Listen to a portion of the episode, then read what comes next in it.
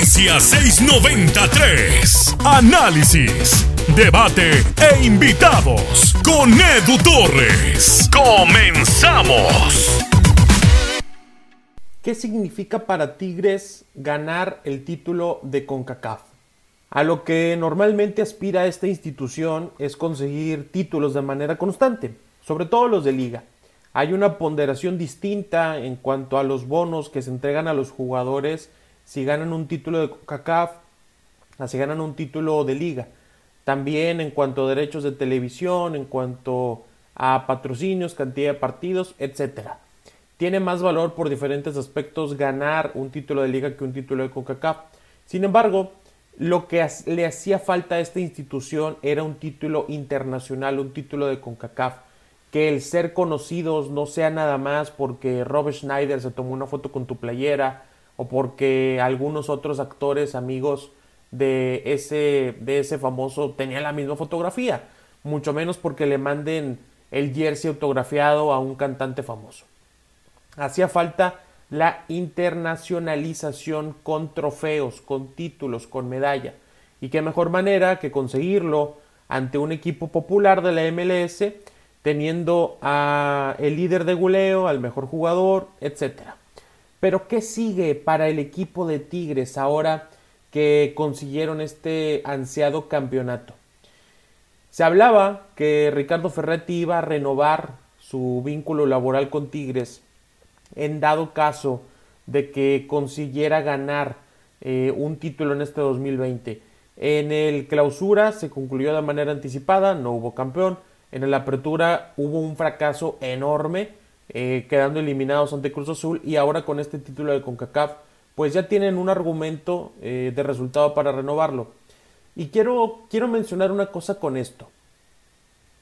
Esta camada de futbolistas consiguió cosas muy, muy, muy importantes, como ser un eh, candidato natural al título cada seis meses, consiguió eliminar por primera vez al Monterrey de una liguilla, tiene al máximo goleador en la historia de esta institución, tiene a varios ídolos eh, históricos todavía eh, activos en el equipo como Guayala, como Jesús Dueñas, como Guido Pizarro, como Nahuel Guzmán, y, ha hecho un nombre que tiene mucho peso, que tiene mucho valor, que no se trata nada más de de vez en cuando entrar a una liguilla, que no se trata nada más de de vez en cuando ganar un clásico, sino que sabemos que este equipo está hecho para salir campeón de cada torneo que se le ponga enfrente.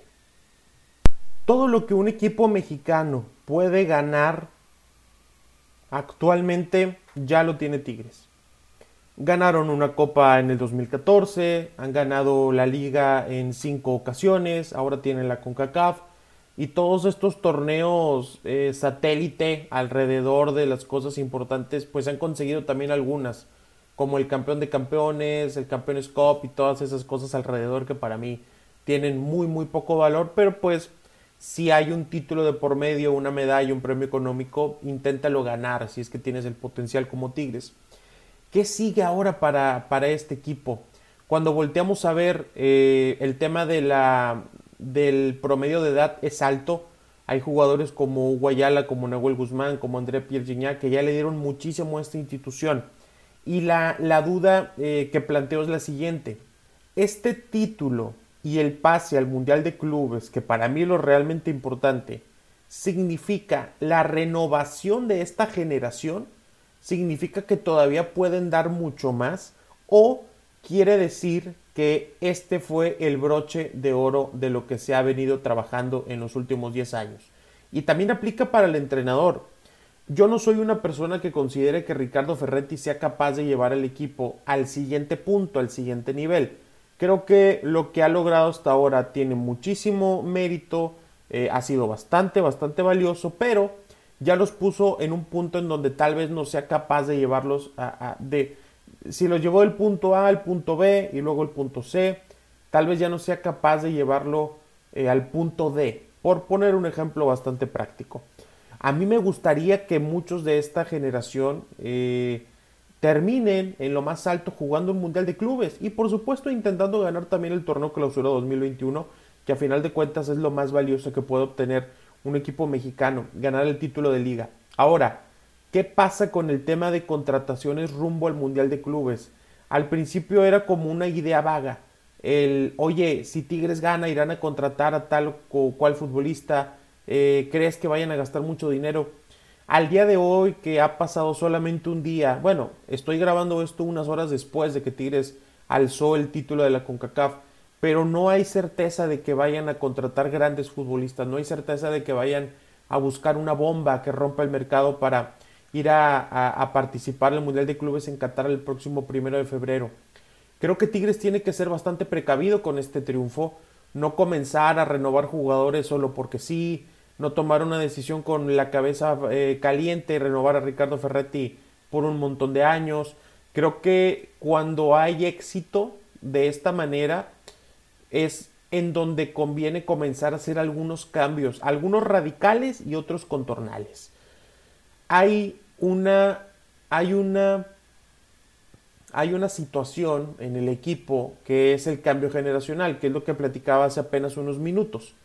No se trata de sacar a todos los defensas, a todos los contenciones, a todos los extremos, a todos los delanteros, al portero y comenzar a, ir haciendo eh, eh, eh, cortes de tajo. No, por ejemplo, Tigres ha ido haciendo un buen cambio generacional en la saga central entre Carlos Salcedo y Diego Reyes.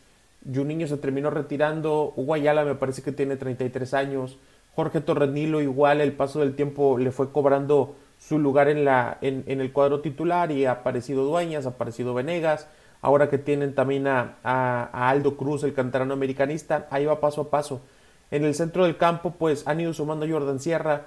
En la parte ofensiva está Nicolás El Diente López, Raimundo Fulgencio, Leo Fernández. Es decir, es, hemos estado viendo una renovación paulatina de la plantilla, pero que ahora que, que, se consigue este éxito y que puede ser visto como el fin de un ciclo, creo que es momento de comenzar a darles mucho más juego a ese cambio generacional, comenzar a darle más confianza a Leo Fernández, comenzar a darle la titularidad a Nicolás El Diente López, ver cómo se puede trabajar también con alguien como Carlos González de 27 años, que es el refuerzo de Tigres que ya está próximo a, sumarse de lleno al equipo a los entrenamientos después de, las fechas decembrinas.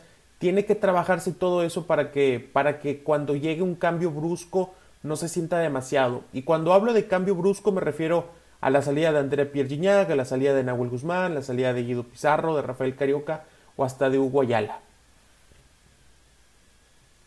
No creo que los éxitos sean motivo de situaciones totalmente definitorias para una institución. No creo que por el hecho de haber ganado quiera decir que puedan tirarse a la maca o que sentir que está todo el trabajo hecho. Y es más, si los directivos o si el entrenador comienzan a detectar actitudes eh, de zona de confort o de eh, exceso de relajación en algunos jugadores, tienen que tomar cartas en el asunto porque a esto todavía le queda mucho camino por delante. Lo decía hace un rato, ganar la CONCACAF no significa que se haya borrado el fracaso de la Liga MX en donde te, terminó eliminando eh, el Cruz Azul.